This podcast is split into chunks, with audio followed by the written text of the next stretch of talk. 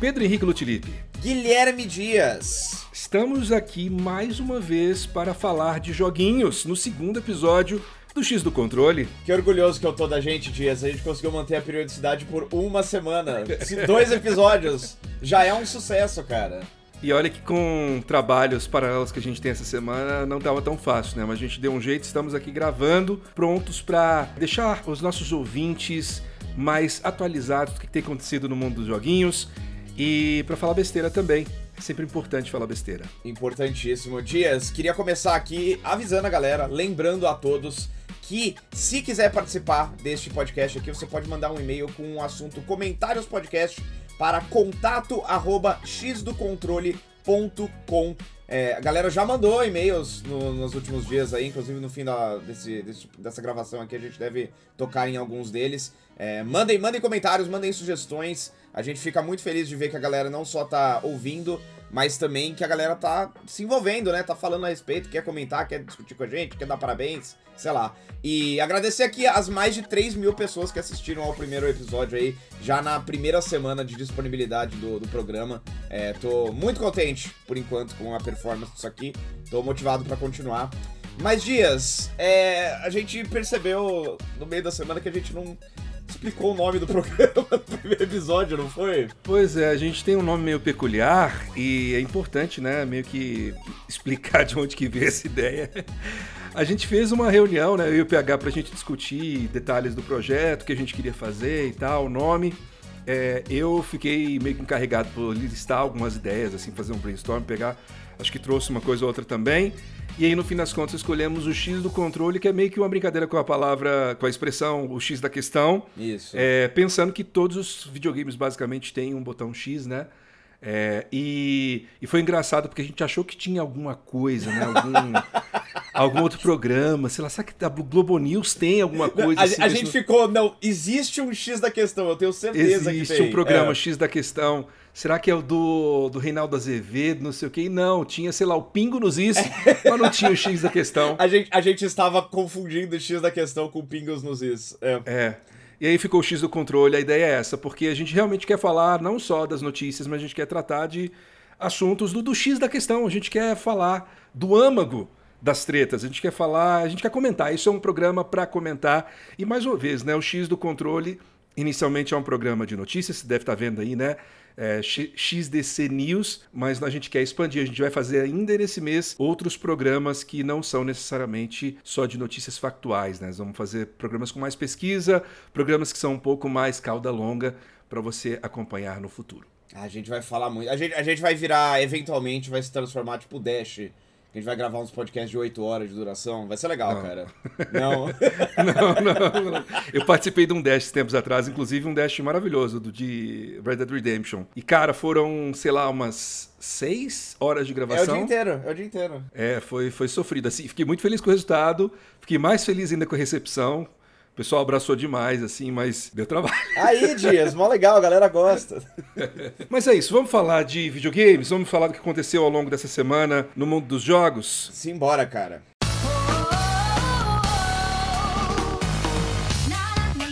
Vamos começar talvez com uma das notícias mais relevantes aqui pra gente no Brasil, que é a criação, ou melhor, a reformulação de um evento. A gente teve durante o Unlock CCXP que aconteceu essa semana, o anúncio de que o Big Festival, né, o como que chama agora? Best é... International Games. Best International Games, né, que é um evento focado em jogos independentes, né, não só do Brasil, mas internacionais. A organização do Big Festival anunciou na última terça-feira que vai se tornar, o evento vai se tornar Gamescom Latam, uma versão local do grande evento de games da Europa, né, que é fruto de uma parceria entre o Big a Omelette Company e a organizadora da Gamescom, que é a Coel Messi, eu não sei pronunciar, é uma palavra em hum. alemão. Acho que é assim que pronuncia. Com apoio dos governos estaduais e municipais de São Paulo. Isso vai passar a valer já na edição de 2024, que acontece entre os dias 26 e 30 de junho, então nós já temos uma data para a próxima Gamescom. Próxima não, próximo, eu ia falar próximo Big, mas a primeira Gamescom Latam. E a Gamescom, para quem não conhece, é o maior evento focado exclusivamente em games do mundo, em número de participantes.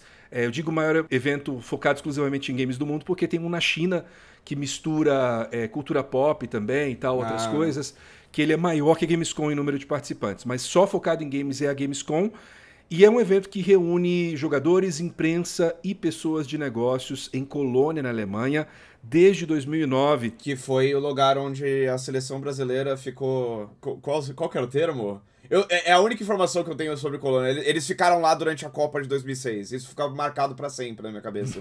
Por quê? Sei lá, cara. então tá. Apesar da Gamescom não ter tantos anúncios é, como a finada E3, né? Porque o período E3 era realmente um período focado em anúncios antes do evento, antes da feira. É, a, mesmo né, com a Open Night Live, que está existindo aí, sei lá, faz dois, três anos que a gente tem Open Night Live, o lance da Gamescom é ser conhecida por oferecer demos inéditas jogos esperados. Então é um evento que tem muita demo. É, aí, por exemplo, o pessoal vai lá e testa o jogo e traz muito hands-on, né? Primeiras impressões. Aí essas demos, muitas delas são gravadas, jogadas na internet. Então a primeira vez que você vai ver aquele jogo que só saiu trailer CGI e agora veio gameplay é na Gamescom. E é esse espaço também. É, eu acho que o legal da Gamescom é isso, né? Ele mistura essa coisa que a gente já tinha aqui com a BGS, por exemplo, que é a coisa do, do fã, né, do usuário que está ali para tipo, fazer realmente bagunça e, e, e, ver as coisas, e a parte dos negócios, a parte dos desenvolvedores, né? Tudo acontece meio que nesse misto, porque a E3 durante muito tempo era o negócio, é, era o, evento apenas de imprensas e negócios, né? Mas no final ali que abriu para o público. Sim. E a Gamescom acho que é meio que esse misto das duas coisas, do evento público com o evento que é focado em negócios, desenvolvedores, e supostamente é o que eles vão trazer para cá agora em 2024. E só para fechar, o segundo, o Gustavo Steinberg, que é o CEO do Big Festival, o Big, como a gente conhece, vai continuar existindo como uma das áreas dentro da Gamescom Latam, com foco em jogos independentes. Então, o Big Festival agora é meio que uma sessão da Gamescom, pelo que eu entendi. Eu achei muito positiva essa notícia, Dias. E é aquela coisa, né? A galera. Não, não é como se eu fosse uma pessoa que tá sempre. Ai, não, porque o Omelete fez essa coisa, que legal, coisa maravilhosa. Não, a gente, né? A gente fala, fala mal quando precisa falar. Mas a gente tá sabendo, eu pelo menos tô sabendo dessa informação já faz um tempinho, já faz umas semanas. E nesse meio tempo, eu fui atrás de uns contatos lá fora. Assim, tem muita gente que nunca deu atenção para é, em termos de publishers. Muita gente que nunca deu atenção para Brasil. Tem publisher que nunca veio oficialmente para evento brasileiro aqui. Que já tá sondando e já tá meio que conversando a respeito de participar desse evento no ano que vem, justamente por ser uma Gamescom, porque é uma marca que, querendo ou não, tem muito peso. Eles têm relação já com essa organizadora aí lá na Alemanha. Então ele dá uma. uma sobe o pedigree do negócio em um nível que eu acho que vai ser muito importante, tanto para quem visita o evento quanto para indústria no geral. Coisa assim, eu, eu, eu, acredito que ano que vem a gente deve ver nessa Gamescom Latam, não só meio que o caldo que sai do Summer Game Fest, né? Porque é um evento que tá no fim de junho, então ele acontece logo depois do Summer Game Fest, acontece logo depois do que teoricamente seria o período da E3, né? Que é uma época que tem bastante anúncio, normalmente tem Nintendo Direct, tem apresentação da Sony. Então é bem provável que todas essas coisas apareçam em algum nível aqui no Brasil. Como também, talvez até empresas que nem aparecem nesses eventos vão, vão enxergar nisso aí uma oportunidade a mais de, de dar as caras num mercado novo, né? Porque a gente sabe que, por exemplo, a Gamescom ela costuma ter anúncios que não são grandes o suficiente pra E3, como você disse, né? E isso aí é um pouquinho antes. Então vai que eles já tem alguma coisa pronta lá e resolvem fazer um anúncio aqui no Brasil. O palco certamente é grande o suficiente para isso, agora que tem a marca. E tem uns papos aí também de. Ah, e já come, começa aquela coisa, né? De ah, porque. Pô, mas mataram o Big, o Big que era um, um evento indie 100%. Na... Cara, é sim, uma pena que, pelo visto, não, não vai ser mais aquela coisa que era antigamente, né? De evento na vergueiro ali, gratuito, estudante pode sair da aula e entrar lá tranquilo para jogar uns joguinhos e tal. Mas me parece meio míope achar que isso é mais importante pro cenário brasileiro do que um evento do porte da Gamescom. Eu acho que é uma mudança positiva, ainda mais considerando que o Big desse ano, que aconteceu já em um escopo muito maior do que as edições dos anos, dos anos anteriores aqui em São Paulo, foi o evento de jogo independente no Brasil que mais tinha jogo independente que eu vi na minha vida, cara. Quantidade de, de coisa não só brasileira, mas argentina, sim, é, sim. mexicana, de outros países do mundo. Tava tudo lá, cara. Eu acho que você tocou num assunto muito importante, que é o seguinte: é, assim, eu sou uma pessoa que antes do Big do ano passado eu nunca tinha ido no Big, né? Porque eu vim para São Paulo num período em que não tava tendo Big. Enfim, eu entendo que o pessoal na época ficou meio assim, ah, o Big agora tá virando uma outra coisa, sei lá o que e tal. Mas por outro lado, o que eu acabei descobrindo, né, conversando, vendo os próprios números da organização, é que o, evento ele foi maior mas sem subtrair a parte dos indies. E aí você pensa, tá, você está trazendo ali Nintendo, você está trazendo Microsoft, está trazendo coisas mais mainstream, mas você não está subtraindo os indies, está trazendo pessoas que nunca iriam num evento para jogar jogo indie, para ver sei lá, coisas da Microsoft, elas acabam indo lá e testando um jogo indie, entendeu? É. Então você traz um chamariz sem subtrair. Porque o importante para mim é isso. Se você não está diminuindo o número de estações, você não está diminuindo a, o número de, de, de, de, painéis que vai ter, se você está só ampliando isso, mas colocando junto outras coisas, cara, zero problema. Eu acho que é só positivo, porque vai ter gente que jamais viria para ver um negócio nichado, como é jogo independente, nacional especificamente, né? Para acompanhar esse jogo. Você está passando por ali, o negócio que eu bem na entrada, fala, pô, não, deixa eu testar esse joguinho aqui, o jogo parece bacana. Sim. Então acho que é, pode ser positivo, como você falou, a marca é realmente é uma marca muito forte. Eu só estou curioso com relação à data, né? Porque essa é uma data, como você falou, que ela fica ali no, duas semanas, mais ou menos, depois dos eventos Summer Game Fest, né? Que seria a antiga E3. Tipo, logo depois tem a Gamescom principal, que é lá em Colônia, em agosto, né? Costuma ser. Tipo, o que, que vai ter, sabe? para ser relevante o suficiente sem ser como era o Big? O que, que vai ter de, de Chan para realmente levar o nome Gamescom, estando nessa data que não me parece. Uh, olhando por cima, uma data tão estratégica assim. Então, estou curioso para saber. O que eu pensei, Dias, é que talvez as demos que estejam disponíveis, algumas, né? Que estejam disponíveis no Summer Game Fest para imprensa, agora podem na, na, na Gamescom Latam estar disponíveis para um público, entendeu? É, talvez. Então, tipo, por exemplo, vai, ano passado, é, é, esse ano, inclusive, a gente jogou lá Sonic Superstars, por exemplo. E era uma demo claramente já com um final, uma finalização boa o suficiente para você mostrar pro público. Só que lá era só o contexto de imprensa. Então eles podiam, a SEGA podia pegar essa demo uhum. e botar pra galera aqui pela primeira vez, né? Achei como, assim como acontecia com a própria BGS trazer coisas Sim. da Gamescom Alemanha e TGS, né? Tipo, às vezes tinha.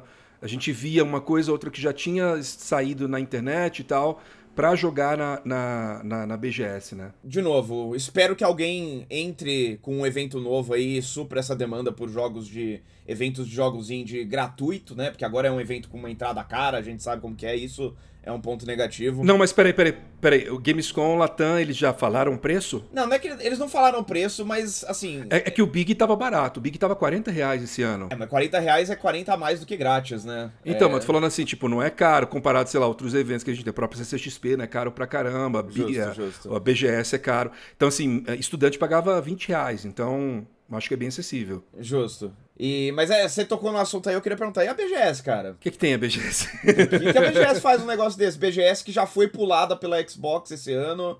É, eu, eu tá com todos os sinais aí de que esse evento vai dar uma bocanhada completa no, no lanche deles e eu não sei para onde eles vão não, cara. É. O que a gente ouve falar por aí é que o, o problema da BGS é que é muito caro, né? Para ter stand lá é muito caro. Tava conversando uma vez com um assessor e ele me contou, ele, né, ele é de uma empresa que tem é, representação aqui no Brasil e tal, e ele estava me contando que o, o, o, metro quadrado da BGS ele é mais caro para você botar um stand lá. Uhum. Ele é mais caro do que uma das feiras mais caras do mundo, que é uma de, de produto farmacêutico, que acontece nos Estados Unidos. Certo. Então, parece que é um negócio meio fora da realidade, assim. E agora tem concorrência, né? É. Então a BGS precisa começar a se coçar aí para se manter atrativa para quem vai trazer uh, as atrações, né? Os stands para cá, as marcas que vão vir mostrar os seus produtos. CCXP ali no fim, a, o, o Gamescom Latam agora no meio ali, sanduíche, a BGS inteiro. A Xbox tá na CCXP, né, no momento que a gente tá gravando esse, esse podcast. Loucura. Doideira. Mas a gente falou de Xbox aí, Dias, tem, tem um papo aí sobre Xbox não divulgar mais números de venda, né? Aliás, eles, eles já divulgaram em alguma época, eu nunca me lembro, não me lembro disso. Eles pararam de divulgar as métricas em 2015. Tá. É, que curiosamente foi a época é, que o, o, Xbox One não estava bem das pernas, né? Ali o período entre 2013 e 2015 foi o período realmente difícil da Microsoft nos consoles, que começou muito bem com o primeiro Xbox, né?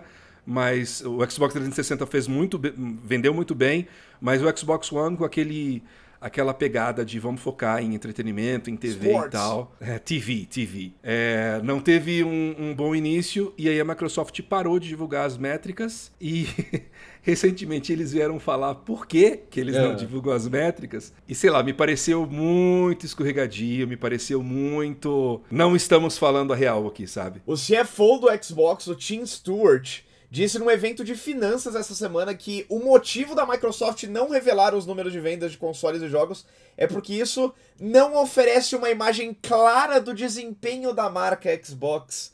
O que é curioso, né? Porque hoje em dia até que vale isso, mas na época do Xbox One eu não sei se isso era uma desculpa que colava, né?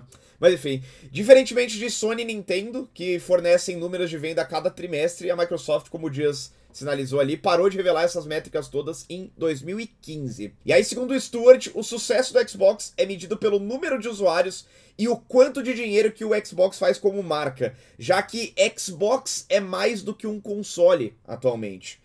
O próprio Phil Spencer diz que os números de consoles não refletiam o quão saudável o ecossistema do Xbox era. Mas aí, no entanto, não apenas a Microsoft não revela números de vendas de consoles e jogos, como não revela mais periodicamente os números de assinantes do Game Pass. Agora eles basicamente só compartilham esses números quando tem uma nova marca de milhões ali, eles chegam a um número redondo, basicamente, né? Então, na verdade, o tal montante de quão lucrativa a marca é também não é revelado.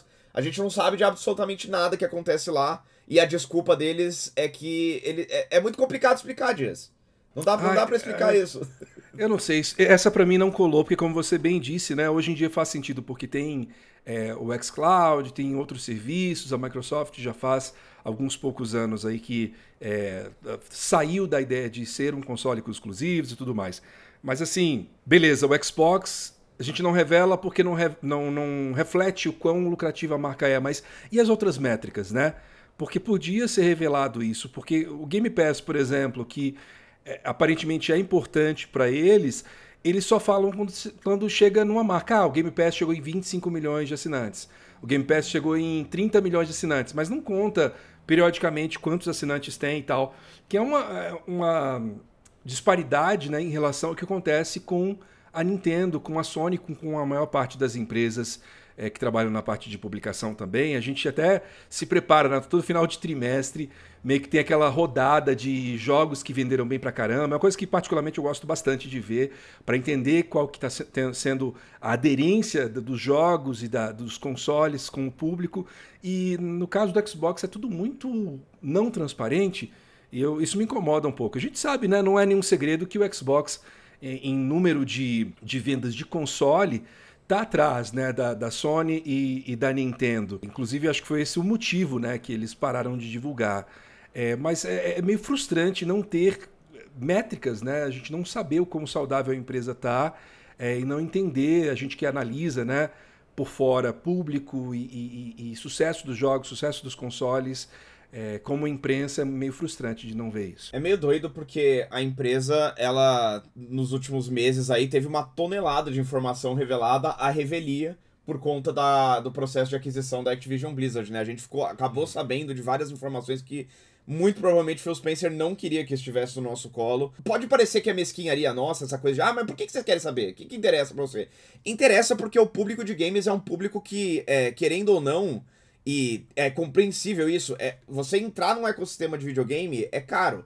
Não é um investimento que você faz, tipo, ah, eu vou comprar a bolacha passatempo ou a traquinas. Não. Você tem que separar um mês de salário lá para resolver que vai entrar, comprar o console tal ou o outro, né? Então, assim, o, o público de games ele se acostumou a ter essa visão da indústria para fazer as próprias decisões, né? Você, no momento, por exemplo, a gente vai falar mais tarde de um console que flopou violentamente na história da, da indústria. No momento que você vê que esse console tá flopando por causa dos números de venda e tudo mais, talvez você tenha um momento de iluminação ali e pense, pô, eu acho que eu não vou comprar esse console aqui não porque tá meio ruim das pernas. É, então, assim, não tô dizendo que é o caso do Xbox, mas é, é um público que está acostumado a ter um pouco mais de claridade, de, de é, transparência da indústria do que a Microsoft parece disposta a entregar. E nessa mesma toada aí, correndo o risco de caducar esse podcast antes mesmo dele ser publicado, tá rolando a CCXP, Phil Spencer está no Brasil e durante a live de oficial do Xbox Fan Fest, agora na, nessa quinta-feira, a própria Microsoft postulou uma pergunta ali a respeito do aumento do preço do Xbox Series S que eu acho que é a notícia mais bizarra que rolou no mercado nacional nesse último ano. E o Phil Spencer deu uma ensaboada ali, cara. Ele não fala nada, cara. Ele, tipo, meio que. A linguagem corporal dele é a de que, ah, eu estou respondendo a sua pergunta, né? Por que, que esse videogame ficou mais caro? E ele não dá nenhuma informação para que, pra que a gente trabalhe em cima, né, Dias? É, é bem comum isso, na verdade, né? Esse tipo de postura de gente extremamente treinada. É por assessoria para não responder coisas diretamente, né? Então, mas é chato que uma coisa tão importante para esse mercado em um evento que está focado no público brasileiro, eles têm o trabalho de botar a pergunta ali para não parecer né, que é, fizeram vista grossa e no fim das contas não disseram nada claro em relação ao que está acontecendo. Então, é complicado. Os fãs são importantes. Os fãs são importantes. A gente está é... ouvindo os fãs. é isso.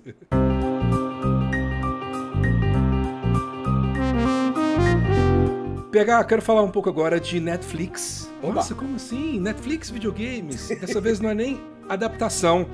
É, que a gente vive falando, né, de notícias sobre adaptação de jogos para as telinhas. Vamos agora falar, na verdade, de videogames. A Netflix segue expandindo o seu catálogo de games e depois de adicionar alguns jogos menores, né, alguns jogos independentes, eles anunciaram que vão trazer a trilogia GTA marcando talvez a chegada do maior título mainstream até agora no serviço, imagino hum, eu. Acho que sim. A trilogia, no caso, é aquela versão remasterizada polêmica lá, que saiu toda quebrada em 2021, que contém ali o GTA 3, o San Andreas e o. Vice City. Vice City. San Andreas Vice City e GTA 3. E aquela versão port mobile para Android e iOS, que vai poder ser acessada por assinantes da Netflix na aba Netflix Games do aplicativo do celular. Então você é assinante da Netflix, você abre lá seu celular no aplicativo da Netflix e tem uma aba de, de games ali que você que vai te dar acesso a esses jogos, tanto no Android quanto no iOS. O lançamento está marcado para o dia 14 de dezembro. Me parece uma boa sacada, né, cara? Porque o que esse serviço precisa é que as pessoas saibam que ele existe né? Eu é. tenho. Eu não, eu não quero revelar nomes aqui, porque acho que ela, ela, é uma pessoa que trabalha sob um NDA muito pesado, mas eu tenho uma amiga que trabalha na Netflix, em empresas relacionadas à Netflix e tal, e ela sempre brinca comigo, que tipo, olha, será que esse anúncio aqui vai ser o anúncio que as pessoas vão começar a prestar atenção que isso aqui existe? Eu acho que não e tal. O GTA, as pessoas acho que vão começar a olhar em direção a isso, porque. É é, e, e, assim, spoiler, tem muita coisa legal no catálogo de jogos da Netflix, cara. Tem é, Storyteller, tem aquele. Qual, qual que é? Immortality tá lá. Tem Samurai Showdown, tem Oxenfree 2, que é um jogaço que saiu não faz muito tempo. É, é tem, tem alguns jogos legais lá. É, inclusive recomendo bastante o Immortality e o. Acho que o Spiritfarer tá lá também. Hum. Tem aquele Valiant Hearts, o... a sequência do Valiant Hearts da Ubisoft tá lá também, acho que exclusivo, inclusive. Sequência? Tem uma sequência de Valiant tem... Hearts? Tá vendo? Nem você sabe, tem um jogo novo de Valiant Hearts, cara. E tá lá. Hum, sério? Não sabia. Sim. É. Ó, tem o, o, Shredder's, o, Shredder's, Revenge, o jogo da Tartarugas Ninja é, que saiu o ano passado. Uhum. Muito bom também. Enfim, Dead Cells. Tem bastante coisa legal lá. É, eu frequentemente eu converso com pessoas, eu falo sobre isso daí, as pessoas, nossa, mas existe games da Netflix no aplicativo? Como e todo mundo tem assinatura, né? Então é tipo um negócio que as pessoas. Cara, abre no seu celular, tá lá, sabe? Não é. precisa, né, fazer nenhum esforço a mais. É, gostaria muito de ver a Netflix é, botando em prática aquilo que tinha meio que vazado, acho que no ano passado, início desse ano, sobre ela estar tá fazendo testes para um aplicativo de TV que funcione games, né? Hum. Que seria bem legal ter isso na televisão. O problema é o controle, mano. Tem toda um, uma, uma logística de como jogar esses jogos na TV, né? Para quem não tem um console em casa, que pode ser um pouco complicado, mas seria lindo se eles conseguissem fazer isso rodar na TV, não só para a gente ter mais um concorrente, né, uma forma de jogar videogame, mas também porque é muito mais confortável. Tem gente que não gosta de jogar tanto no celular, tipo eu, e eu jogaria alguns desses jogos na TV. Bom, e vamos lá, Dias, a gente deu umas patadas na Microsoft aqui e a fim de manter a suposta parcialidade, não, como é que é? Eu não sei como que os caras falam. Enfim, Sharon, vamos bater na Sony também, vamos, vamos meter o louco aqui. é, vamos falar sobre as confusões como serviço que a Sony está aprontando. É, essas peças dentro da Sony em torno daquele plano para lançar 12 jogos serviço ao longo dos próximos anos estão se mexendo, tem coisas acontecendo lá dentro. Primeiro vamos falar de Band, cara, o estúdio que a Sony comprou em 2022 por mais de 3 bilhões e meio de dólares, em grande parte para pegar emprestado o know-how que os caras tinham na criação de um jogo-serviço de sucesso, né? Depois de demitir cerca de 8% da sua força de trabalho por conta da performance abaixo do esperado para Destiny 2, o estúdio anunciou essa semana que vai adiar em 4 meses a expansão The Final Shape, que agora está prevista para 4 de junho de 2024. Para quem não sabe, isso aí é meio que para ser o grande o grande desfecho do primeiro grande arco de Destiny, né? Então aquela história que começou no Destiny 1 lá atrás, né, que aparece o, o viajante e tudo mais. Isso aí vai terminar agora nessa próxima expansão. Então é um momento meio de ruptura, é um, é um grande marco para esse jogo e eles adiaram. E esse atraso vai servir para que a experiência entregue, abro aspas, uma visão ainda maior e mais corajosa que será lembrada e apreciada por muitos anos. Mas a realidade por trás disso tudo é que os caras estão com bastante medo mesmo, já que a última expansão do jogo, Lightfall, foi rechaçada pelo público, ninguém gostou do que tava ali. E eles reagiram de uma maneira meio apática, até mesmo ao anúncio do adiamento, cara. O que é bem preocupante. Assim, obviamente, você tem os fãs mais assíduos de Destiny que meio que estão lá para qualquer coisa, mas eu, eu percebi muita gente que eu conheço que joga Destiny casualmente, então sai uma expansão nova, ele compra, joga e termina, bota no armário de novo. Essas pessoas parecem que não estão se importando muito, o que para um jogo-serviço é extremamente preocupante, cara. O jogo-serviço saudável, quando ele tem uma notícia ruim, a galera fica brava. Esse aqui a galera parece que. É, enfim, em resumo, o negócio tá ruim pra Band menos de dois anos após ela ser comprada, provavelmente por muito mais do que ela valia, para servir como exemplo interno de caso de jogo su sucesso, né? De jogo-serviço dentro da Sony. Você. Eu joguei Destiny, mas eu tenho opiniões muito controversas sobre Destiny. Ah, por favor, então, mano, senta o dedo, pô. Eu acho Destiny extremamente gostoso de jogar mecanicamente, mas eu abomino com toda a minha força o sistema de negócios né, de Destiny, como ele monetiza o jogo. Eu odeio. Eu fiz review de Destiny 1 e 2. É, na época do Destiny 1, eu cobri ele intensamente porque, né, fã de Halo, isso aí, nova Sim. franquia da Band, primeira coisa deles, né, de, fora da Microsoft e tal. E, assim, de fato, o jogo é muito gostoso de jogar. Mas, cara, pelo amor de Deus, esse negócio de como o Destiny funciona, de você comprar um jogo por 60 dólares, o jogo ser pequenininho, Aí vem a expansão, a expansão cara pra caramba. E aí o problema não é isso, é que você compra a expansão, só que se você não compra a próxima, você é deixado de lado, você é marginalizado, porque o jogo não deixa você ter acesso a grande parte do conteúdo. E às vezes é o conteúdo que você próprio comprou. É. Porque tem coisas, assim, não sei como é que tá agora, mas até os meados de Destiny 2, é, você pedia acesso a muita coisa de multiplayer, porque acho que não podia causar muitas é, disparidades, né, entre o seu nível e das pessoas e tal. Enfim, eu, eu, não me lembro com detalhes, mas eu me lembro que foi muito frustrante para mim quando eu comprei a primeiro, o primeiro grande pacote de expansão de Destiny 1, que acho que foi o King, é, Taken King. E porque eu tinha esperado, falei, cara, vou esperar, né? Mas ficar mais barato isso aí. Aí saiu o primeiro pacote de expansão, comprei. Aí eles anunciaram pouquíssimo tempo depois aquela quarta expansão final de Destiny 1. Hum. E aí eu fui jogar e um monte de coisa não tinha acesso. E não tô nem falando da expansão, mas coisas do multiplayer.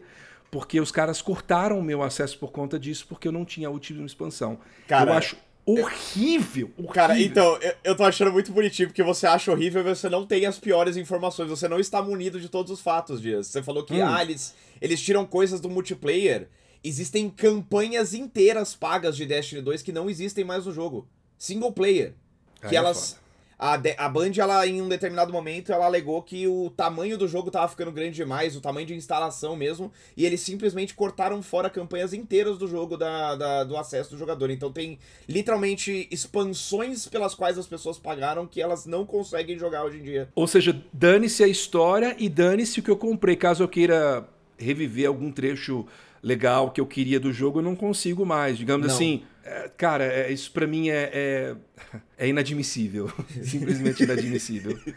o Dias tá bravo mesmo. É. é. não, eu tenho, eu tenho um rancor muito grande com Destiny, assim. A Band já foi uma das minhas desenvolvedoras preferidas e Destiny me causa um rancor muito grande, porque, assim, mais uma vez, eu acho um jogo muito gostoso de jogar mecanicamente. Apesar Sim. de que eu não gosto do esponja de balas, né, que eles fazem para o jogo ser RPG e é para fazer RPG, sentido. É. é, tipo, eu não gosto de você ficar lá 20 minutos, 30 minutos dando tiro na porra de um bicho que não deveria ser forte e resistente daquele jeito. É, mas dito isso, é um jogo que é gostoso de jogar mecanicamente. Quando você joga com os amigos, ele é muito mais divertido do que jogar sozinho mas eu acho inadmissível a, a, forma que eles monetizam o jogo. Mas enfim, é, eu não sei se todo mundo é, tem essa, esse invocamento de sentimentos mais. instintos mais primitivos, que nem o Dias quando ouve falar de Destiny, mas existe uma, meio, uma reação, uma contra-reação ao estado atual do jogo, até mesmo dentre os fãs. E a Sony tá se debruçando sobre esse estúdio como um molde a ser seguido. Só que aí, e aí a segunda parte da notícia, em um movimento que talvez seja relacionado a Sony anunciou nessa semana uma parceria de criação de conteúdo com a NC Soft. Para quem não sabe, a NC Soft é uma grande produtora coreana cujo foco é jogo-serviço. Eles são conhecidos por títulos como Lineage, City of Heroes, Ion, que são todos MMORPGs clássicos, Guild Wars, incluindo Guild Wars 2, e logo mais eles vão lançar aquele Throne and Liberty, que vai sair em parceria com a Amazon Games. Eu vou abrir as aspas aqui do nosso queridíssimo, nosso celebrado Jim Ryan. Firmar uma parceria com a NCSoft avança nossa estratégia para expandir além dos consoles e potencializar o alcance de PlayStation para um público maior. Numa nota à imprensa aí, as empresas dizem que vão trabalhar juntas em várias plataformas, incluindo mobile, então até celulares, e ainda que não seja certeza de que essa parceria esteja vindo como uma maneira de preencher uma lacuna que talvez a Band não esteja conseguindo preencher, ela certamente mostra esse comprometimento da Sony com essa ideia de caçar o ouro no fim do arco-íris dos jogos serviço, né? Que é uma coisa que, pelo visto, é o foco da Sony pelos próximos anos. Ô, Dias, você tá. A gente não chegou a comentar esse assunto. Esse assunto é meio que pertinente em um nível é, metafísico agora pra indústria, né? A Sony tá nessa direção. Você. Qual, qual que é o seu feeling em relação a essa nova Sony que aparentemente quer que quer engrenar um sucesso multiplayer? Eu acho que vai flopar legal. É, espero, inclusive, que flop. Essa, essa megalomania do Jim Ryan, que felizmente já está saindo no ano que vem, é, em relação a jogos como serviço. A gente teve uma notícia, acho que faz umas duas semanas, de que vários desses projetos que estavam para 2025, eles meio que foram ou adiados, jogados para frente. Eu, eu sei que eu cheguei a ver. Sim. Eu não sei se foi no pessoal do Vértice, eles estavam levantando no jogabilidade lá é, todos esses jogos que a gente já sabia quais eram, né? Vários deles a gente sabia quais eram, é, que já tinham sido anunciados e alguns que permanecem ainda em segredo. E vários desses jogos que a gente sabe que foram ou adiados ou foram colocados, né, um hold próprio jogo de, de facções do The Last of Us, né, um jogo que a gente sabe que ele não foi cancelado porque recentemente um desenvolvedor, o diretor do jogo, na verdade, comentou no Twitter que ele ainda está trabalhando no jogo, mas a Sony meio que deixou ele em lançamento indeterminado, né? A gente uhum. não sabe exatamente quando vai sair. É, tá, tá muito esquisito. Eu, eu tô bem frustrado com a Sony pessoalmente, tenho falado bastante disso com a galera do chat nas minhas lives e tal. Porque para mim a Sony ela virou uma empresa dividida entre sequências pouco inspiradas e, e isso, essas promessas de jogos multiplayer que eu não consigo enxergar dando certo, cara. Eles têm 12, eu acho que a, a ideia deles é meio que, ah, se um desses der certo, beleza, a gente acertou, né? Só que quantos estúdios, quanto tempo de desenvolvimento é, é, eles vão ter que gastar nisso? Quantos funcionários dos projetos que floparem eles não vão ter que demitir, sendo que é gente que se especializou ao longo da vida inteira, da carreira inteira em fazer jogo single player, né? Você vê a Naughty Dog sofrendo para lançar um jogo desses. Certamente a Santa Mônica tá sofrendo para fazer o delas também, porque eles não são especialistas nisso, né? É, me parece, é. me parece um um desperdício de, de, de Potencial também. De, De potência. É, exato, eles estão perdendo tempo, cara. Eu acho que a gente vai olhar para trás daqui a uns 5 anos e vai falar: caramba, Sony, vocês gastaram meia década na liderança fazendo quase nada. Que beleza, né? É, e assim, foi uma empresa que ao longo da geração, da, da sétima geração, né, do PlayStation 3 e da oitava, do PlayStation 4, foi uma empresa que conseguiu encontrar um nicho muito dela, né? O pessoal reclama bastante de como os jogos da Sony, eles têm meio que um feeling muito parecido, né? São jogos com meio que uma pegada meio parecida. Eu pessoalmente gosto bastante, é, são jogos que me agradam muito. E são jogos que vendem bem pra caramba, cara. São jogos que agradam, são sucesso de crítica, são sucesso de público. É. É, é, é me parece um pouco de ganância por parte da empresa, de querer assim, a gente tá indo bem e a gente quer é, vender tão bem quanto os caras que fazem mobile ou esses caras sei lá, da Coreia ou da China que faz esses jogos como é serviço. É o Fortnite que eles querem, na verdade. É, cara, né? é, assim, é muito frustrante é, ver a empresa indo por esse rumo. Espero que realmente seja uma coisa que morra com a saída do Jim Ryan. Assim, espero que seja uma coisa dele. Ah, que... não é. Não é. ou que pelo menos se atenue né, com a saída dele. É, quem sabe. Mas é isso. Pegar, nós temos também mais novidades sobre outro jogo, que, na verdade, outra franquia, né? Que tá numa situação complicada faz uns anos, que é Beyond Good and Evil. Certo. Cadê Beyond Good and Evil 2, né? Mas Beyond and Evil completou agora recentemente 20 anos. É, eu até falei, acho que no, no, no outro podcast lá, no nosso concorrente da, da, do Omelete no Ping. É, oficialmente aí, você quer jogar isso pro mundo, meu? Tá bom. Não, não, não. O Ping é outra pegada, o Ping é outra pegada, é vídeo. Nosso é, é podcast, só aqui falado, sem, sem roteiro. É... Mas enfim, é, a gente teve vazamentos sobre Beyond and Evil. A Ubisoft vazou um negócio de maneira simplesmente espetacular essa semana, que foi uma nova versão do clássico de ação em plataforma, o Beyond Good Evil 1, lançado em 2003. Não foi tipo assim um vazamento de uma imagem ou de um trailer. Vazou o jogo inteiro. Por algumas horas, usuários do serviço do Ubisoft Plus, Ubisoft Mais, eu não sei como as pessoas é falam. Ubisoft Plus, é. É. Tiveram a ideia de. tiveram a chance de baixar o Beyond Good and Evil é, 20th Anniversary Edition, né, edição de 20 aniversário, sem custos adicionais. E é claro que teve uma galera que baixou, né? Estava subindo um monte de vídeo do conteúdo online no YouTube. E o conteúdo aparentemente não tá muito legal. Você chegou a ver? Eu cheguei a ver. A, a impressão que eu tive era meio que tava incompleto mesmo, assim, né? Que tinha uns efeitos. Os caras pegaram cutscene lado a lado, sei lá, tinha um filtro faltando, ou tinha uma, uma, um efeito de iluminação que não tava presente ali. Me deu muito a vibe daqueles remaster do Silent Hill pra Play 3. Ah. Que, sei lá, você lembra que a, a, não tinha névoa? E aí você via a cutscene até o horizonte, super esquisito parecia incompleto mesmo. E aí, algumas horas depois, a Ubisoft veio reconhecer publicamente a existência do jogo, falando: ó, oh, existe mesmo, vocês que jogaram não foi alucinação, não. e afirmou que era uma versão não finalizada do produto que foi colocada nos servidores por acidente. Falaram que estão dedicados a fazer dessa uma experiência que verdadeiramente honre o legado do original. E dentre as novidades prometidas para o jogo estão 4K e 60 FPS com gráficos, controles e áudios melhorados, além, das no... além de novas funções de save automático e cross-save. Assim, se a versão estava incompleta, né? Como foi o caso do Silent Hill, inclusive, não sei se você, está ligado nessa treta aí do Silent Hill, é. que o estúdio que foi, que foi contratado pela Konami para remasterizar o Silent Hill, a Konami não tinha a versão final do jogo, então eles Sim. deram uma build lá que era uma build tipo de meses ou até um ano antes da versão final. E os caras tiveram que trabalhar com aquilo com um prazo super apertado. E aí saiu aquela maravilha, né? Que é a versão é, remaster do Silent Hill da, da sétima geração. Sim. É, você gosta de, de Beyond and Evil? Eu gosto muito de Beyond and Evil. São personagens muito, muito queridos. Eu, é, é, um daqueles jogos que eu caí sem querer neles na época. Eu não consumia tanta mídia de games e tal eu acho que veio numa daquelas revistas CD-ROM hum. em algum momento. E aí eu peguei, nem sabia o que era. Peguei, joguei e é muito charmoso, cara. É um universo muito, muito bonitinho. Tem inclusive personagens desse universo naquele desenho novo da Ubisoft lá na Netflix, o Capitão Laserhawk. Uhum. Em, e acontece umas coisas meio dark com os personagens e tal. Mas eu gosto muito. Eu só fico bolado, cara. A Ubisoft, eu, eu tá chegando um ponto que eu tô ficando com dó da Ubisoft, cara. Eu, eu, eu, eu, eu, eu oficialmente cruzei essa barreira, porque Nada dá certo, cara. Os caras têm um anúncio teoricamente mó legal, tipo, vamos celebrar esse jogo aqui que não é popular, é um jogo de nicho e tal, né? É, é nichado. vamos fazer um remaster e tal.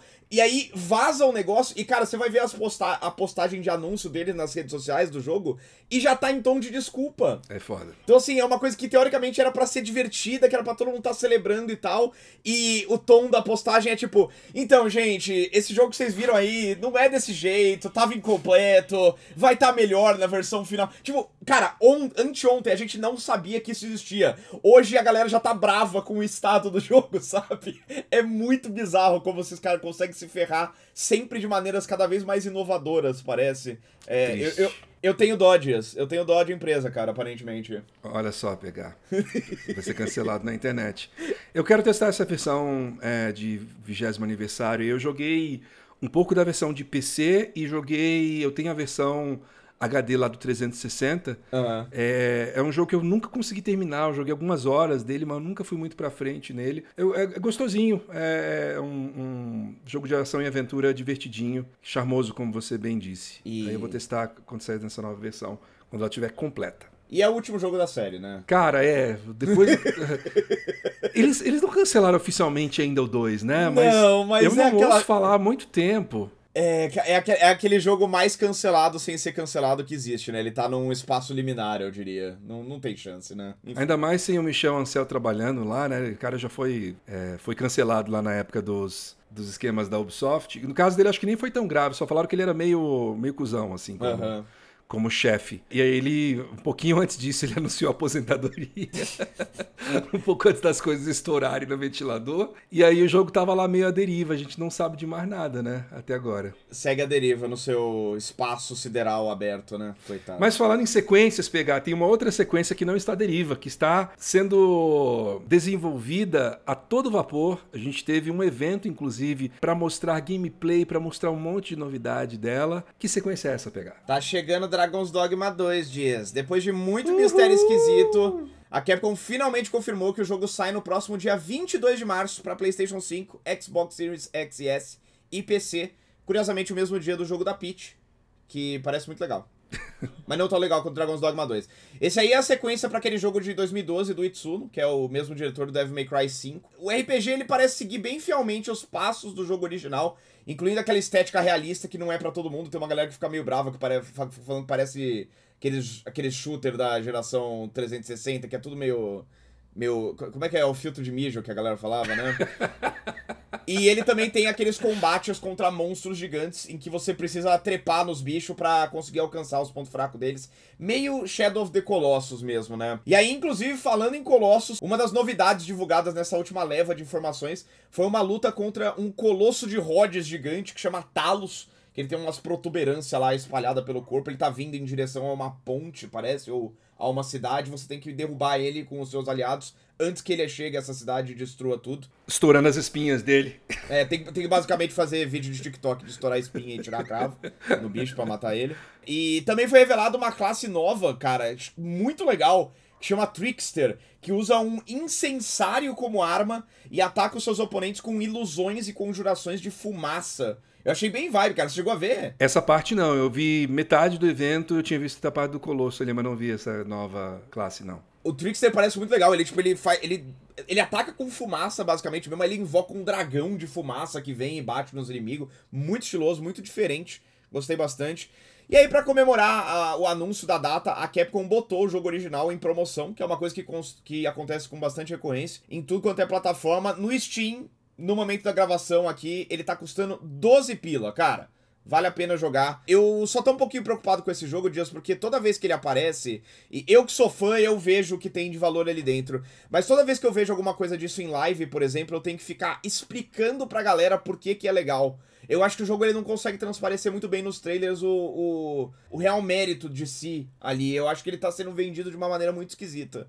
E eu tenho um pouquinho de medo de que ele continue sendo mais um joguinho culto aí de, de nicho da Capcom. É, eu espero realmente que faça sucesso Dragon's Dogma 2. É, o primeiro, né, foi um jogo de nicho, ele é meio que um sucesso cult. Eu me lembro quando esse jogo foi anunciado, quando ele saiu, eu me lembro de jogar a demo dele e assim, Dragon's Dogma tá na minha lista da vergonha porque eu nunca de fato peguei ele para jogar, né? Eu tenho ele em duas plataformas e Comecei só, mas eu me lembro de jogar a demo e ele me pegou naquele trecho do grifo. Acho que é um grifo, né, que você enfrenta Sim. na, na demo do jogo. E eu vi que ele tinha alguma coisa de diferente de alguns RPGs que tinham na época. E eu criei meio que esse carinho mesmo, sem, sem ter jogado ele. E recentemente eu vi pessoas às vésperas ali do, do anúncio do Dragon's Dogma 2, falando porque ele é especial, porque elas gostam do jogo, e definitivamente eu quero jogar o primeiro inteiro, né, a versão Dark Arisen, porque tem isso, né, quando ele saiu, ele sofreu muitas críticas em relação a várias mecânicas, várias coisas uhum. que ele tinha, e eles relançaram depois uma, uma versão meio que aperfeiçoada, que é essa Dark Arisen, né, que ela foi lançada mesmo na geração passada e depois remasterizada. E essa versão é a versão boa do jogo, é a versão em que o jogo mostra a que ele veio. E, e aí é isso. Eu, eu espero que realmente ele faça bastante sucesso e, e eu quero jogar, estar pronto Dragon's Dogma 2 antes do lançamento. Estamos na torcida.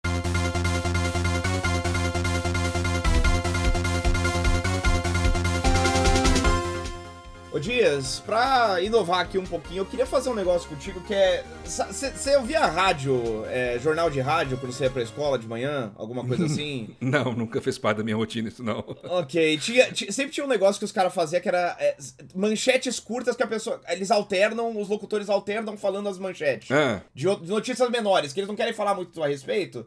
Eles, alguma, uma pessoa fala um, outra pessoa fala outra, a gente fica alternando aí bonitinho, a gente passa um monte de informação em um tempo recorde aqui e, e, e, fica bonitinho auditivamente. Quer fazer comigo uma dessas? Vamos, vamos lá, vamos lá. Kabum afirma que vendeu o equivalente a 10 torres Eiffel de PlayStation 5 durante a Black Friday aqui no Brasil. A série de Fallout que sai em 12 de abril de 2024 no Amazon Prime vai contar a história por trás do cofre 33 que fica em Los Angeles. A SEGA divulgou a primeira imagem da metade de baixo do Shadow the Hedgehog para o terceiro filme do Sonic. O próximo jogo, Professor Layton New World of Steam, vai sair para o Switch só em 2025. E Zuma Eleven Victory Road, próximo jogo da série Super 11, vai ser o primeiro da Level 5 a ser traduzido para português do Brasil. O Steam agora consegue streamar jogos de realidade virtual direto para o MetaQuest. E Baldur's Gate 3 ganhou um patch com mais de 30 GB que, dentre muitas outras coisas, traz um epílogo novo para a história. Ah, tem 30 GB, por isso que demorou tanto.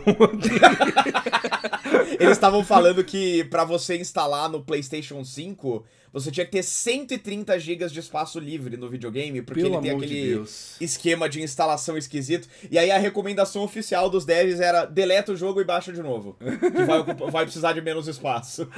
Não, ontem eu comecei a, eu tava jogando Ghost of Tsushima, né? E aí comecei lá e tal, e ah, começou um download do, do Baldur's Gate 3. E, nossa, uma hora e meia de jogo depois, duas horas de jogo depois, o seu download está concluído. Eu fiquei pensando, nossa, o que será que aconteceu? Só que a internet deu uma, uma baleada e agora tá explicado. 30 GB. Tá louco. Cara, e tem, tem uns modos novos, parece muito legal. Enfim. É, é eu vou ter que é... dar uma olhadinha, porque eu depois que terminei, eu nem abri mais. Já, de, já Literalmente já tem conteúdo novo para você lá, cara. Maravilha. E agora, PH, seguindo com o nosso os nossos blocos, né? A gente acabou de introduzir um novo de outras notícias, mas com o bloco que a gente estreou na semana passada, acontecimentos da semana. A gente teve nessa semana, que foi do dia, deixa eu recapitular aqui em cima, 27 do 11 a 1 de dezembro, que é quando esse podcast está sendo publicado, a gente teve o lançamento de do Canto do Cisne da SEGA, o videogame mais flopado da história da SEGA, favorito de muita gente. O Dreamcast completou 25 aninhos de existência na última segunda-feira. Muito triste, porque é um console que na época ele saiu, eu olhava para ele e falei, meu Deus do céu, ele tinha um design todo diferentão. Ele era tão descolado, né, Ele era cara? tão cool. É.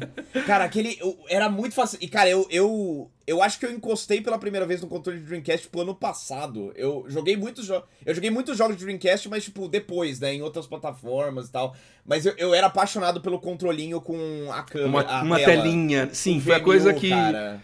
Eu acho que eu já contei isso, inclusive, em algum dos pings, ou alguma coisa que a gente fez algum zone que a gente fez lá no The Anime sobre Dreamcast, mas na época que o Dreamcast estava para sair, ali no finalzinho dos anos 90, início dos anos 2000, eu me lembro que o Cruise, aquele Disney Club, né, que depois virou ah, Disney sim. Cruise, tava fazendo uma promoção que você mandava uma carta, sei lá o que e tal. Eu não lembro se eu mandei ou se eu quase mandei, mas eu falei, não, eu quero ganhar esse console aí. Eu me lembro muito disso, de eles falando do Dreamcast. Eu lembro que eles, é, eles fizeram promoção de duas coisas, Dreamcast e do daquele computador da Apple que tinha uma, uma parte colorida atrás, assim. Ah, o primeiro iMac. iMac, é. Que legal. Enfim, é, eu me lembro que eles mostraram, e foi a primeira vez que eu ouvi falar do console, que eu vi aquele controlinho com a telinha. Eu falei, meu Deus, eu preciso muito disso. Mas eu também, só depois de adulto, que eu fui pegar num controle de Dreamcast. Eu acho que eu joguei. Um amigo meu pegou uma vez e levou, num rolê que a gente tava, ele levou o Dreamcast lá, mas nunca tive muito contato também, não. Mais um videogame que ficou marcado aí na memória de muita gente e, assim, em certos aspectos, à frente de seu tempo, né, cara? Era um jogo, um console de videogame que tinha um MMORPG no Phantasy Star Online, era um jogo que tinha DLC você conseguia jogar, conectar ele na internet e baixar conteúdo adicional para seus jogos. E era um videogame que saiu numa época muito de ouro da SEGA, que eles estavam. Eles, eles tinham muitas ideias esquisitas e muito bem executadas. Eles tinham umas ideias xarope e eles iam de cabeça nela, né? Aí saiu coisa como o Crazy Taxi, o Shenmue em 99, o Jet Set Radio, que era estilosíssimo, o próprio Sonic Adventure, que querendo ou não era uma revolução, né? Você pegar aquele mascote do 2D e passar pro 3D e dá para argumentar que o primeiro Sonic Adventure ainda é o melhor, a melhor conversão desse boneco para terceira dimensão, né? Então, é um videogame que merece o respeito, apesar de na época não ter sido muito respeitado. Ele não durou nem dois anos e meio no mercado é. antes de antes de morrer na, no, no, altar do PlayStation 2, né? A ideia revolucionária deles que eles caíram de cabeça que não foi uma boa ideia foi a ideia da mídia, né? De usar uma mídia diferente ali no console. Era uma mídia diferente? Era, não era? Não, era de Era, era uma mídia proprietária, não era? Ah, é verdade, aquele GD rum. Pode Nossa, crer, você me fez agora por um momento, eu falei, nossa, será que eu tô falando besteira? É porque, ele, é porque era é que, mídia proprietária, eu fiquei pensando num cartucho. Não, era CD. Não, mas era, era, era uma mídia diferente mesmo, era um disco esquisito. Era o GD Room, é. Um e monte de charopada lá, é. Infelizmente não foi pra frente. Hip Sega, né? Nunca mais existiu, a empresa acabou ali. Rest in pieces, é saudade. Sega tá bem agora, tá, tá só com software. Tá melhor que nunca, né, cara? Tirou esse peso das costas, né? É isso. Fazer software, fazer hardware é arranjar para sua cabeça. Mas pegar a gente também prometeu, a gente vai dar uma lida nos e-mails, né? Sim. E o pessoal tá mandando pra gente mais uma vez. Você pode participar com a gente mandando pro contato arroba xdocontrole.com o assunto ali no e-mail, você bota comentários podcast pra gente conseguir filtrar o nosso e-mail. E ali você pode mandar a sua dica, a sua sugestão, mandar. É... O que, que as pessoas podem mandar? Crítica. Elogio. Elogio. É. Desenhos, pode desenhar. desenho é legal, desenho é legal. manda pra gente. Tá? A gente descreve aqui no podcast. Eu achei muito legal que a maioria dos e-mails, a gente recebeu bastante e-mail nessa última semana. A maioria deles a gente não vai comentar aqui diretamente, porque era mais sugestões de temas pro programa ou assuntos que a gente poderia tocar. A gente aprecia, muito obrigado. Mas vou começar aqui lendo então um e-mail do nosso querido Pedro Lopes, que é novinho, 21 aninhos só, que mandou uma mensagem que o Dias vai concordar comigo, que é bem nostálgica dos tempos de ping aqui. Vou abrir as aspas aqui, ó. Bom dia, lindos! A gente sabe que tem lançamentos atrás de lançamentos nos games, mas apesar de ser uma área muito grande, não vejo muito espaço para entrar e crescer nesse cenário de jornalismo de jogos. Sinto que talvez precise ou reinventar a roda, mas não tenho tempo para isso, ou então fazer o conteúdo que já tá por aí, né? Análises, essas coisas, notícias, mas já tem gente o suficiente fazendo esse tipo de conteúdo. O que vocês acham? É fácil crescer nesse lado hoje em dia?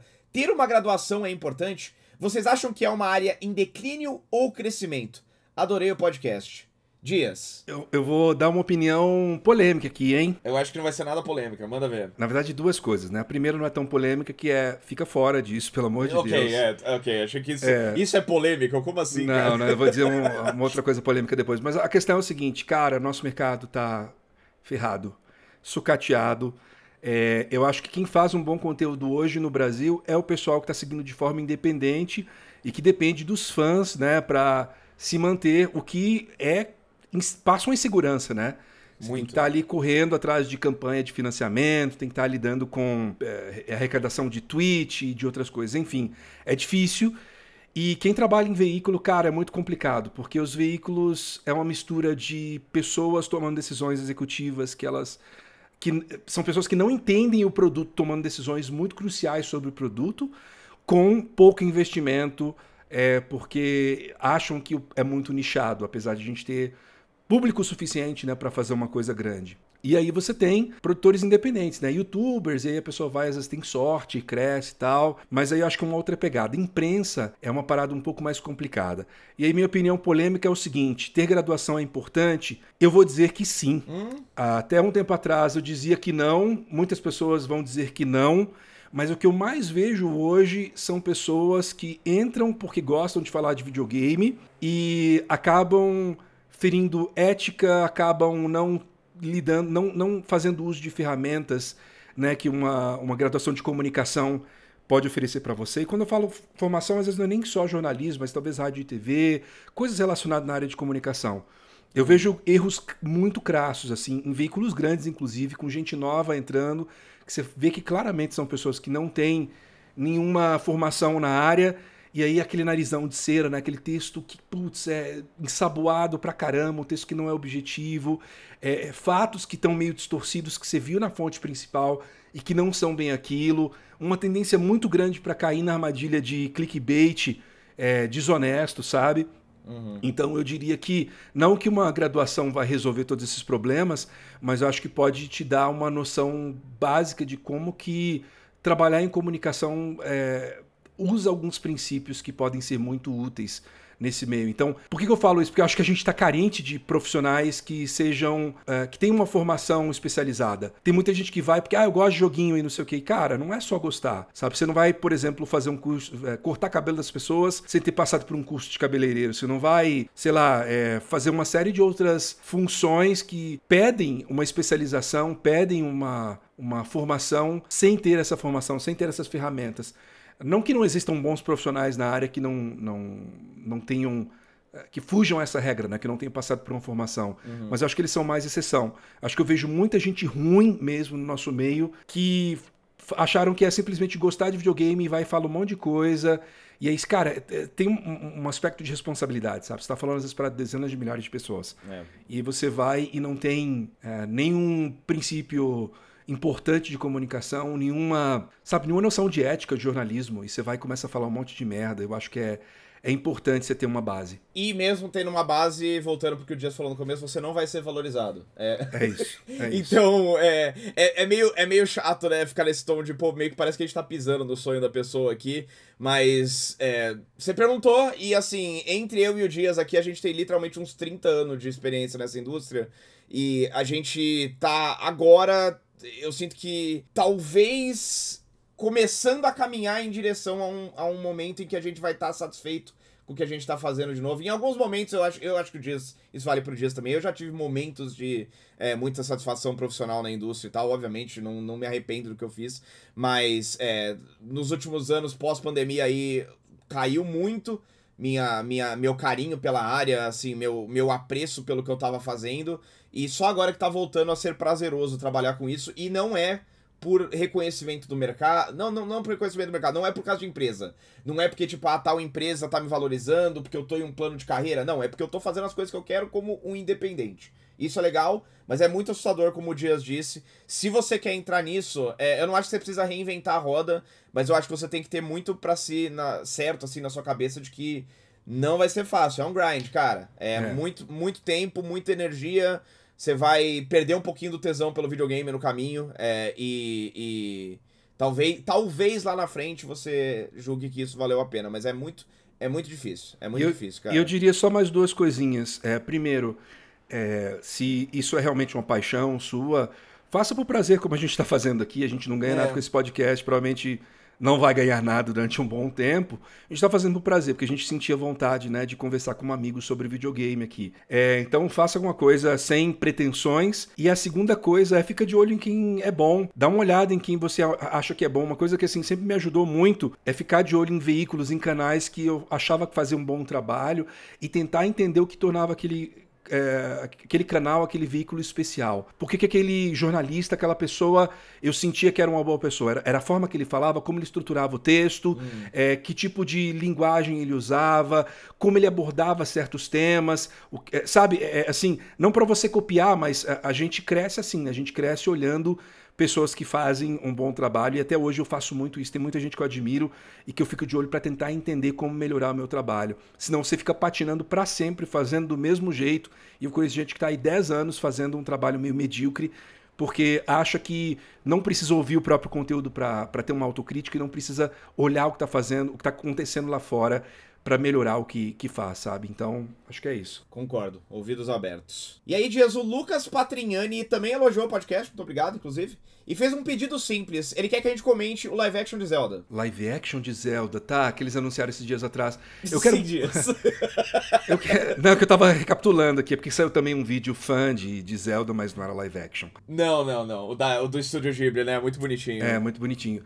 É, Cara, eu queria acreditar, eu quero acreditar. Eu tenho sentimentos muito mistos em relação a isso. Fico feliz que o Miyamoto esteja envolvido ativamente na produção. Acho que ele não vai deixar né, que saia uma completo, um completo lixo. Mas é, me preocupa. A Viarad, nos últimos tempos, fez muita coisa ruim. Uhum. Né? Ele está trabalhando aí com esses spin-offs bizarros da Sony de Homem-Aranha. É, ele está envolvido em tudo isso daí. Apesar de que ele esteve envolvido também né, no, Aranha, no Aranha Verso, que é então, mas, excepcional. É, mas esse é o negócio, né? A galera acredita ele por isso, porque ele tá como produtor, mas toda, todo o papo interno é que basicamente aconteceu apesar dele, assim, que é um tempo ah. que ele tá lá em nome, mas quem faz o negócio acontecer mesmo é gente. outras pessoas, né? É, então é complicado. E, e aí também a pessoa que tá responsável pelo roteiro também eu fiquei meio assim. O diretor, né, que trabalhou nos filmes lá do Maze Runner, né? É. Mas o Maze Runner eles falam que é legal, é... eu nunca vi. Dizem que é legal. É. Assim, é, até o momento tô muito cauteloso, tô mais cauteloso do que animado, mas eu queria muito acreditar. Eu tenho zero esperança, eu acho que vai ser um lixo, é, mas não do jeito que as pessoas estão pensando, eu acho que vai ser um lixo competente. Tipo um Uncharted. Que nem o filme do Mario. não, que nem o filme do Mario, na minha opinião, cara. Vixe. Eu, cara, eu, eu, quanto mais tempo passa, mais ofendido eu fico pelo filme do Mario, cara, porque é um filme de uma das minhas franquias favoritas, que eu não tenho nenhum interesse em reassistir. Mas, ó, a... eu acho. Eu assisti esse filme do seu lado no cinema. Mas, mas é E okay, você tava né? gostando, você tava eu, gostando. Eu tava querendo muito gostar, Dias. Eu tava, eu tava fazendo força, cara. Mas é isso que eu disse. A, a, quanto mais tempo passa, menos eu gosto. E o que marcou para mim, o que me, me assim, para mim é uma postura dessas adaptações da Nintendo que ali sinaliza tudo que eles querem fazer com isso. É no momento que você pega uma cena dramática que eles estão lá montando os kart e, e em vez de você se debruçar sobre um dos maiores panteões musicais da história da indústria dos games para fazer uma remix, uma capela louco, pegar uma música de um jogo esquecido. Não, os caras botam um fucking ACDC pra tocar no fundo ali. Cara, aquilo tipo, é um filme sem alma, cara. É um McDonald's do cinema, aquilo lá. E para mim o Zelda vai ser a mesma coisa, cara. Eles vão pegar uma história super genérica do Zelda, vão botar uns atores meia bomba lá, é, vão, vão fazer o básico do básico. Fã vai falar que ficou feliz porque tem um monte de referência vai ter vídeo, ai, olha, você viu essa, você viu o Pikmin escondido no mapa e tal, mas vai ser uma refeição que não vai nutrir ninguém, cara, que nem o filme do Mario. É, é, eu zero, zero, esperança, zero Pala esperança. Palavras muito ásperas da sua parte. Não esperava que o seu sentimento sobre Mario estivesse nesse nível. Eu não acho que o filme seja nenhuma revolução, mas para mim é um um 7, 7.5, é um filme ok, ah, é bonitinho. É, é, é, é que é, aquela coisa, a gente falou, né? A SEGA tá morta, cara. Quando a SEGA tá fazendo o que você podia fazer melhor que você, cara, eu. E eu não sei qual é a sua opinião sobre o filme do Sonic, mas o filme do Sonic, pelo menos, ele tenta coisas, cara. Ele faz as pessoas sentirem coisas. É, eu gosto Enquanto... muito do primeiro. O, o segundo tem alguns problemas, eu gosto muito do primeiro. Ele, ele pelo menos, ele tem uma, uma identidade própria ali. Eu, ah, o filme do Mario, para mim, cara, é, é, Eles se preocuparam... A parte do Miyamoto ali, para mim, foi... Eles se preocuparam em fazer com que ele não escape da estética que eles querem pra franquia. Mas, além disso, cara, zero sentimento, zero, zero vontade de reassistir. Isso que é o que marca para mim. Enfim. Daqui, daqui uns 3, 4 anos eu espero estar fazendo um X do controle junto com o PH. Vocês clipem isso daí é. e tragam de volta. A gente quer revisitar essas opiniões aqui, vamos nossas lá. previsões sobre esse filme. A gente deve falar muito. Vai, vai. Vamos falar muito mais desse filme, né? Quando sair trailer, quando. né? Enfim, a gente vai. Sim. Vamos acompanhar, mas eu, eu tô muito curioso para saber como vai ser, no fim das contas, quando o filme de fato sair, a nossa opinião sobre ele. Enfim, queria mandar aqui abraço para outras pessoas que mandaram aí e-mails, não necessariamente que a gente que, coisa pra gente ler aqui, mas mandar um abraço pra Maurício Bueno Júnior, que conheci o Dias do tempos da NZN e que me conheceu porque sentou do meu lado na orquestra do Kingdom Hearts, acho que antes da pandemia, isso, faz muito tempo. Olha só. Um abraço também pro Elton Cruz, pro Felipe Monteiro, pro Carlos Donizete e também pro Thiago Costa. Continuem mandando aí os e-mails para contato arroba xdocontrole.com que a gente fica muito contente, tá certo? Abra abração pro Maurício e pegar a gente vai encerrar o nosso programa mais uma vez com o nosso quadro Aposta Idiota. Certo. É, eu, eu, coloquei esse nome, eu acho que é um ótimo é, nome. É oficial isso? É um nome oficial. Eu vou até botar aqui um trademark no nosso roteiro nesse momento. Ok. Aposta Idiota Trademark. Na semana passada, o PH tinha perguntado quantos reviews o jogo de Stranger Things VR teria no Metacritic que no caso era para ele ter saído ontem, no dia 30. O PH tinha dito 3, eu tinha dito 4, mas o número de reviews foi de zero. Porque o jogo foi adiado em cima da hora. Eu acho incrível esses jogos de VR, esses jogos menores que, assim, falta menos de uma semana, os caras vão e adiam o jogo, assim. É, é, não, e, e sem nenhuma, né, ninguém, ninguém se importa, é isso que eu tô falando, cara. Mas, só Ele... pra sinalizar, então assim, essa aposta foi nula. Anularam a nossa primeira aposta. Começamos bem, né, a aposta idiota. É. Mas assim, eu, eu quero deixar claro que o anulamento não foi porque o jogo foi adiado. O anulamento foi porque aparentemente o anúncio do adiamento já tinha ido ao ar três horas antes da gente gravar o podcast. Então, teoricamente, essa aposta não deveria ter existido. Mas se acontecer de novo e o anúncio vier depois, zero, eu teria ganho, Dias. Não, peraí. Não, vamos, é, é, a gente vai. Zero reviews, zero reviews. Não, Sim. Porque você se aproximou mais do que eu. É lógico. Não, a gente vai congelar isso daqui para quando o jogo sair a gente vai revisitar essa aposta. A gente aqui. vai congelar. Pode ser, pode ser, tá bom. Tá, tá bom? bom? Então, Mas eu aí tenho no dia do lançamento a gente conta. Mas hoje a gente tem uma nova aposta. Temos. Na próxima quinta-feira, dia 7 de dezembro, vai ser realizada em Los Angeles a premiação do The Game Awards 2023. E aí a gente tem lá entre os jogos celebrados 10 títulos que receberam mais de 3 indicações cada. E olha só, propo... essa proposta aqui é um pouco complexa, então vou falar bem devagar. A gente vai disputar aqui nas apostas para saber, ao fim da noite, qual vai ser a diferença numérica do total de prêmios entre o primeiro e o segundo jogo que conseguir reverter mais indicações em vitórias. É vamos dar, vamos dar um exemplo? Vai, dá um exemplo aí, pegar. Baldur's Gate 3 ganha 5 prêmios e ele é o mais premiado. E aí o segundo mais premiado, sei lá, é o Zelda, que tem dois prêmios. A diferença entre 2 e 5, 3. É nisso que a gente vai apostar. É isso. O PH já deu a aposta dele aqui. Ele disse que vão ser? Quatro. E eu digo que vão ser dois. Eu acho que vai ter um blowout, cara. Eu acho que vai ser violento. Inclusive, acho que vai ser o Baldur's Gate 3, o mais premiado. Antes da gente. Antes de eu colocar aqui a minha aposta, eu dei uma verificada ali nos jogos, né? Que cada categoria tá disputando. Os dois mais indicados são o Alan Wake 2 e o Baldur's Gate 3, cada um com oito indicações. Eu dei uma olhadinha por cima ali que cada um pode ganhar e tal. E essa é a minha aposta. A diferença vai ser de dois. Tá. E aí, quem chegar mais perto ganha. Então, essa aposta eu acho que não vai ser anulada, porque eu não acho que o Game Awards vai ser a não cancelado. Ser a, a, não ser que a diferença seja de três. Não, mas se a diferença for de três, aí nós dois ganhamos, porque a diferença é tá igual, bom. né? A gente pontua é, igual. É. Mas. Dessa vez vai. Dessa vez vai. Então, semana que vem a gente traz uma nova aposta idiota. E semana que vem também vai ser, né, já não é nenhum spoiler, né, já é uma, uma coisa clara. A gente vai trazer um resumão do que aconteceu no The Game Awards, vamos recapitular aqui os anúncios, é, vamos falar dos jogos que venceram, jogos que ganharam, os injustiçados, vamos é, fazer um grande, uma grande recapitulação dos eventos que vão rolar no Game Awards. Vai ter é, quebra de segurança, é isso que eu ia falar, cara. Se seguir a tendência dos últimos eventos de Jeff aqui, vai ser um podcast meio criminalista aqui, se pá, né? Ele disse que tá reforçando a segurança. Ele falou numa live essa semana passada agora que ele fez. É, estão revendo toda a questão de segurança lá e não sei o quê. Mas enfim. Vamos torcer pra não ter que falar de morte vamos, semana que vem. Vamos torcer pra não falar de nada chato, nada grave, né? É, é. E vamos torcer também pra pessoa que ganhar é, o prêmio de melhor performance não segura ele 10, 15 minutos falando. No início do evento. É, é. Dias, É isso, né? muito feliz mais uma vez aqui de estar contigo. Muito. Pô, a gente, de novo, conseguimos. Dois episódios, vamos que vamos. Agora, agora é de verdade. O primeiro episódio não conta. O primeiro episódio é piloto. O segundo episódio aí já tá serializado mesmo, já é oficial o negócio, né? Eu só acredito quando a gente fechar um mês. Um que a gente mês. fechar um mês, Tá. aí eu falo, não, aí beleza, Tá. conseguimos.